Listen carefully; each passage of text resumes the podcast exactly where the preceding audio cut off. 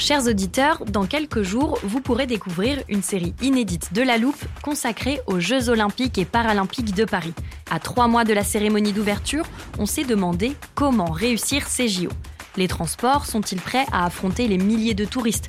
Le dispositif de sécurité est-il suffisant? L'enthousiasme sera-t-il finalement au rendez-vous? Pour répondre, on plonge durant cinq épisodes dans les archives des éditions précédentes, accompagnés des journalistes de l'Express.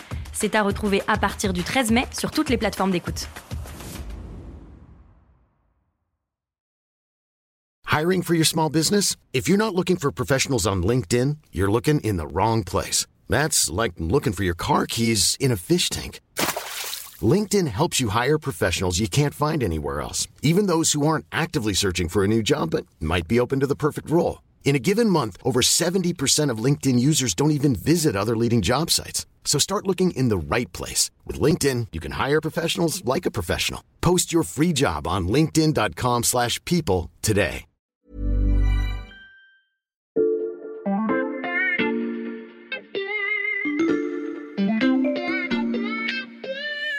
Salut, c'est Xavier Yvon. Cette année, vous avez beaucoup entendu parler d'intelligence artificielle, de réseaux sociaux et des difficultés des GAFAM.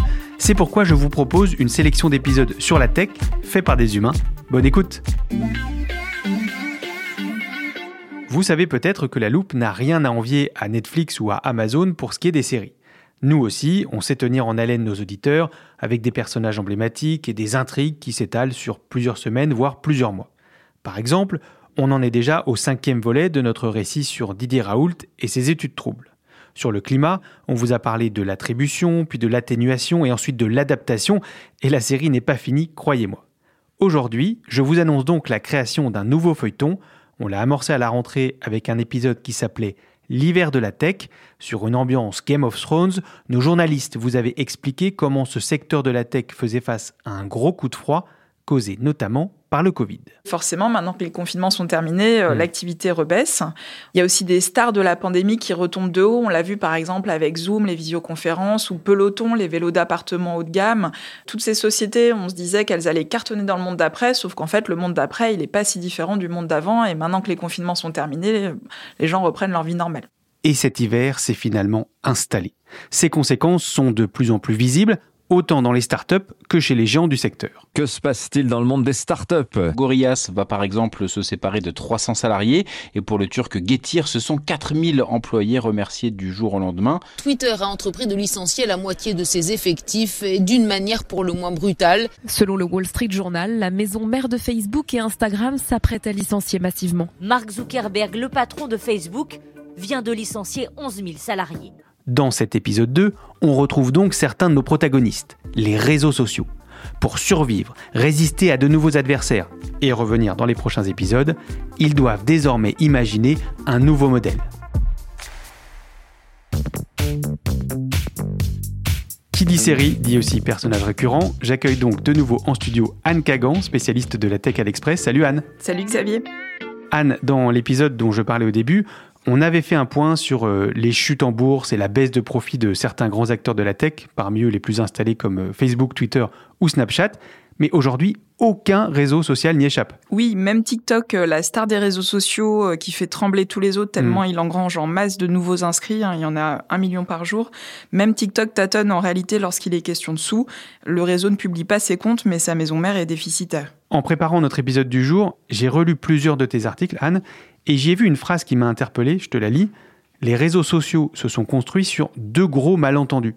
Tu nous expliques? Effectivement, le premier malentendu, c'est le fait que pendant très longtemps, les réseaux sociaux ont affirmé qu'ils n'étaient que des hébergeurs, qui n'étaient pas responsables des contenus qui étaient publiés dessus, qu'ils soient violents, racistes ou autres.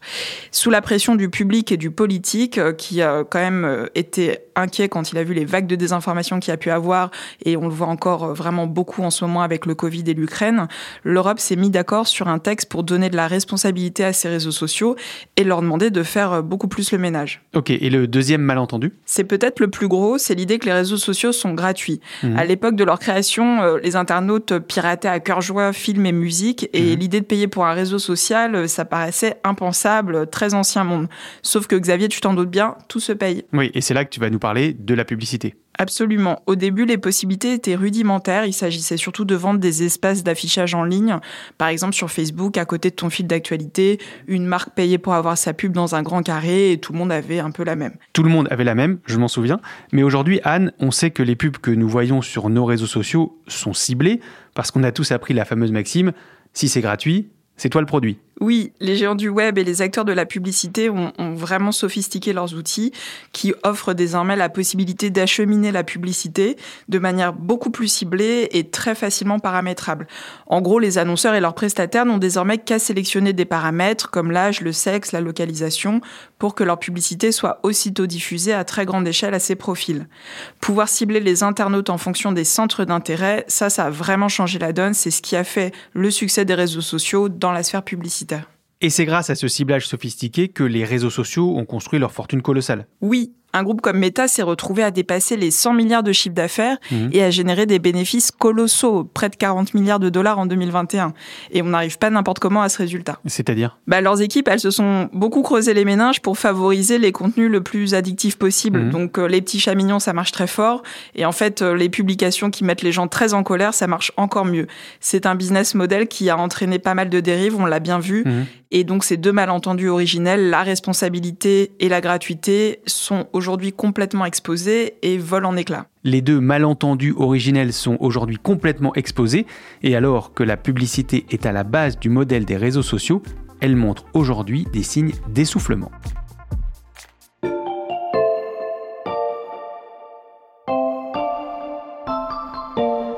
J'avais mis de côté un autre extrait de l'épisode sur euh, l'hiver de la tech. Anne, ton collègue Maxime Recoquillé nous décrivait un changement crucial chez Apple. Je voudrais euh, rajouter quand même un, dernier facteur qui explique euh, le coup de froid sur certains secteurs de la tech, qui n'a rien à voir avec le Covid cette fois. Les nouvelles conditions euh, d'Apple pour la collecte de données, donc ce qui demander à l'utilisateur sa permission pour traquer ses recherches Internet, donc c'est un gros impact sur la publicité en ligne. J'imagine que ça, c'est une des raisons pour lesquelles vivre de la pub en ligne devient plus compliqué. Oui, ce verrou d'Apple, il a flanqué un sacré coup au marché de la pub. Et une autre épée de Damoclès qui s'apprête à tomber sur cette industrie, mmh. c'est le fait que Google ait annoncé qu'il allait prochainement mettre fin aux cookies tiers.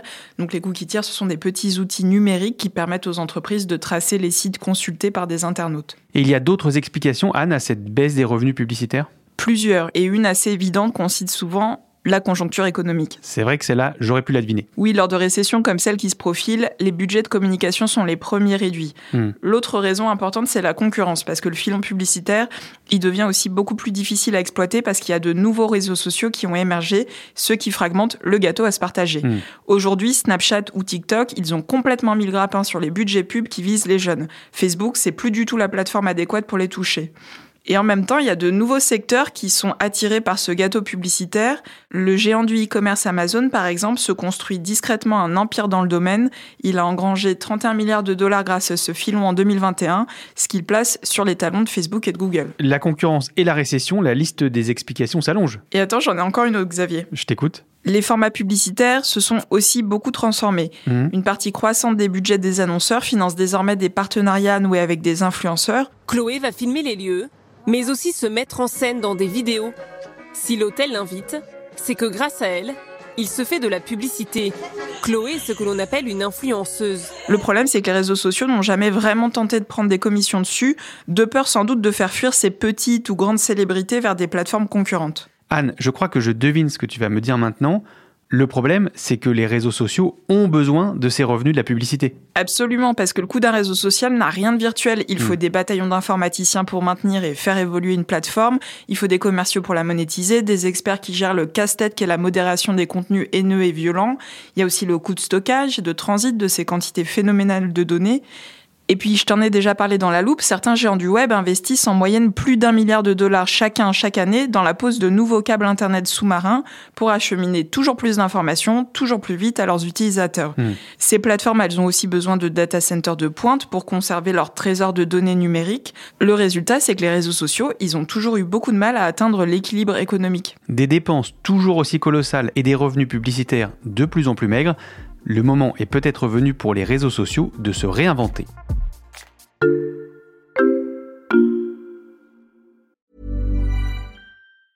It's that time of the year.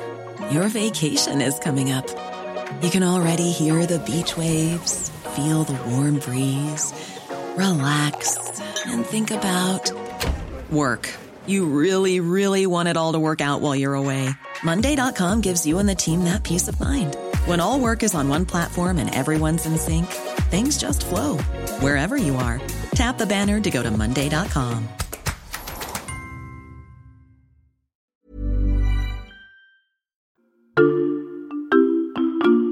Xavier, je peux te raconter un échange qui a eu lieu sur Twitter et que certains de nos auditeurs ont peut-être vu? Et que je pense avoir vu aussi, c'est celui entre Elon Musk, le nouveau patron de Twitter, et Stephen King, l'écrivain. Exactement.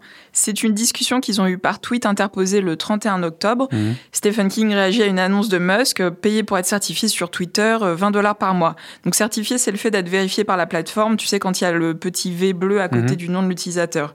Et l'écrivain, quand il voit ça, il dit Fuck that, si ça se met en place, je me casse. Mm. La réponse de Musk Il faut bien payer les factures, Twitter ne peut pas reposer entièrement sur les pubs. Que pensez-vous de 8 dollars? Stephen King a ajouté qu'il préférait Twitter à l'époque pré-Musk parce qu'il y avait moins de controverses et plus de fun. On dirait un peu une discussion de marchand de tapis et elle a pas mal fait parler en effet. Au-delà de la controverse sur la fiabilité d'une certification payante, je note la phrase de Musk il faut bien payer les factures. Oui, les réseaux sociaux doivent se transformer radicalement sans endommager leur business existant, la Mm. pub, parce que ça reste pour l'heure leur unique moteur et ça va rester une source stratégique de revenus. En fait, ils se retrouvent paradoxalement dans une crise similaire à celle qu'ils ont provoquée dans les médias traditionnels. Et donc l'abonnement, comme pour Twitter, ça pourrait fonctionner pour les réseaux sociaux? C'est compliqué. Le gros problème des réseaux sociaux, c'est qu'ils ont proposé leurs services gratuitement pendant bien trop longtemps. Hmm. Donc ils peuvent pas espérer soudainement faire payer des fonctionnalités existantes en leur passant un petit coup de polish. Il faut une nouveauté qui soit vraiment bluffante pour faire passer la pilule du payant. Les plateformes de rencontres amoureuses ont dans l'ensemble mieux anticipé le problème que les réseaux sociaux au début des années 2010. Dès qu'elles sont parvenues à attirer suffisamment de monde grâce à une offre gratuite, elles ont assez rapidement basculé sur un modèle freemium Mhm. où l'abonnement payant est en fait la seule manière de profiter correctement du service. Et quelle nouveauté euh, bluffante les réseaux sociaux pourraient proposer pour inciter les internautes à payer? Alors il y a la bouillonnante et mystérieuse sphère du Web3 qui s'intéresse beaucoup à une piste euh, que je trouve assez prometteuse, Mhm. euh, celle de laisser les internautes paramétrer à leur gré leur système de recommandation. Donc au lieu de recevoir ce que Facebook et compagnie jugent être des contenus susceptibles de vous intéresser, Mhm. euh, c'est vous qui choisissez. Et c'est la piste qu'explore en particulier Jack Dorsey, le cofondateur de Twitter, qui a le projet de lancer un nouveau réseau social baptisé Blue Sky. Ok, est-ce qu'il y a d'autres pistes que l'abonnement? Il y en a plusieurs, le social shopping par exemple. Qu'est-ce que c'est? C'est ce qui permet aux internautes d'acheter des produits qui sont mis en avant par des influenceurs. Mhm. C'est très prisé en Chine et c'est regardé de très près par les réseaux sociaux, même si pour l'heure, ils ont quand même pas mal de difficultés à le déployer dans d'autres pays. Mhm. Le défi ici, c'est entre autres d'offrir un processus d'achat, donc le fait de sélectionner le modèle, de payer, etc., de faire un processus de ce type qui soit très fluide sur une plateforme qui n'est au départ pas conçue pour ça. Mhm. Vu le rythme auquel se perfectionnent les techniques qui permettent d'essayer virtuellement des vêtements, des accessoires, les ventes pourraient décoller et les réseaux sociaux en bénéficier s'ils prennent des commissions sur les transactions. Les réseaux ont aussi un coût à jouer dans l'économie de la création. L'économie de la création, tu peux nous expliquer? Sur chaque réseau, tu as des créateurs de contenu, vidéos, textes, etc. Mhm. Et en fait, les internautes, ils ont beaucoup moins de réticence à sponsoriser ponctuellement, voire régulièrement, les personnes qui créent des contenus. Donc des réseaux comme Twitch, hein, la plateforme euh, où on diffuse beaucoup de choses en direct, notamment des parties de jeux vidéo, eux, ils ont eu la bonne idée d'intégrer à leur plateforme des outils qui permettent aux internautes de financer les personnes qu'ils apprécient. Ils peuvent par exemple s'abonner à leur streamer préféré ou leur acheter des applaudissements virtuels. Bonjour, bonjour tout le monde, bonjour tout le monde, comment ça va les jeunes? J'ai du café dans ma tasse avec les petits chats. Vous savez les petits chats qui veulent que vous vous abonniez à ma chaîne? Merci Océane, tu rends les petits chats heureux. Et Twitch prend des petites commissions sur tout ça. Donc c'est un modèle qui n'est pas parfait. Il y a une partie des streamers qui jugent que les commissions de Twitch sont beaucoup trop lourdes, mais ça a le mérite d'ouvrir de nouveaux horizons. Ouvrir de nouveaux horizons, ça me fait penser à ce que veut faire euh, Meta, anciennement Facebook, avec le métavers dont on parle très souvent dans la loupe. Oui, c'est peut-être le plus prometteur, même si le défi est encore très très loin d'être relevé. Hmm. Si Meta parvient à bâtir un monde virtuel séduisant, pour le coup, les utilisateurs accepteraient certainement de payer. Comme on l'a expliqué en plus dans les précédents épisodes de la loupe euh, sur le métavers, il serait possible de vendre des services très variés, du foncier virtuel, des NFT, euh, prendre des commissions sur les transactions qui s'y déroulent. En plus, le niveau d'immersion serait tel que les publicitaires y afflueraient certainement très vite. L'ennui pour Meta, c'est que ça nécessite euh, des équipements et des équipes pour créer tous ces mondes immersifs et permettre aux gens d'y rentrer, qui font que dans la bataille du métavers, il y a d'autres gens qui déboulent et qui n'étaient au départ pas des concurrents des réseaux sociaux. Donc il y a par exemple les éditeurs de jeux vidéo, les Apple, Microsoft avec Activision. Donc ça fait autant de nouveaux concurrents. Hmm. Si Meta y parvient, c'est cependant l'assurance pour lui de retirer son espèce de vernis ringard qui colle à la peau de Facebook et de redevenir la coqueluche du web qu'il a été par le passé. Il ne suffira pas aux réseaux sociaux de passer un petit coup de vernis pour rester attractif. Merci Anne pour tes explications. À bientôt. Anne Kagan, chef de rubrique Tech à l'Express. Tous les articles de la rédaction sur le sujet sont à retrouver sur notre site internet. Et l'Express aussi vous propose des abonnements. En ce moment, le premier mois est à 1 euro. Pour ne rater aucun épisode de La Loupe, c'est simple. Vous pouvez nous suivre gratuitement sur toutes les plateformes d'écoute, par exemple Deezer, Apple Podcast ou Podcast Addict. Et si vous aimez notre podcast, n'hésitez pas à le faire savoir à travers les réseaux sociaux. Cet épisode a été écrit par Charlotte Barris, monté par Mathias Pengili et réalisé par Jules Cro. Retrouvez-nous demain pour passer un nouveau sujet à la loupe.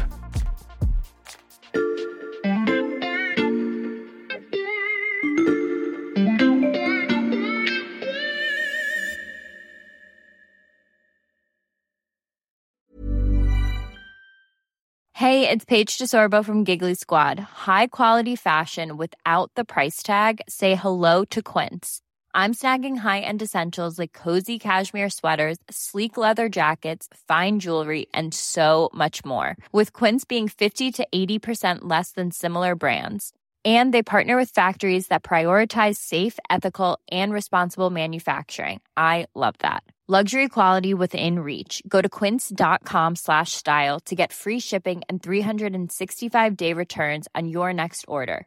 Quince.com slash style.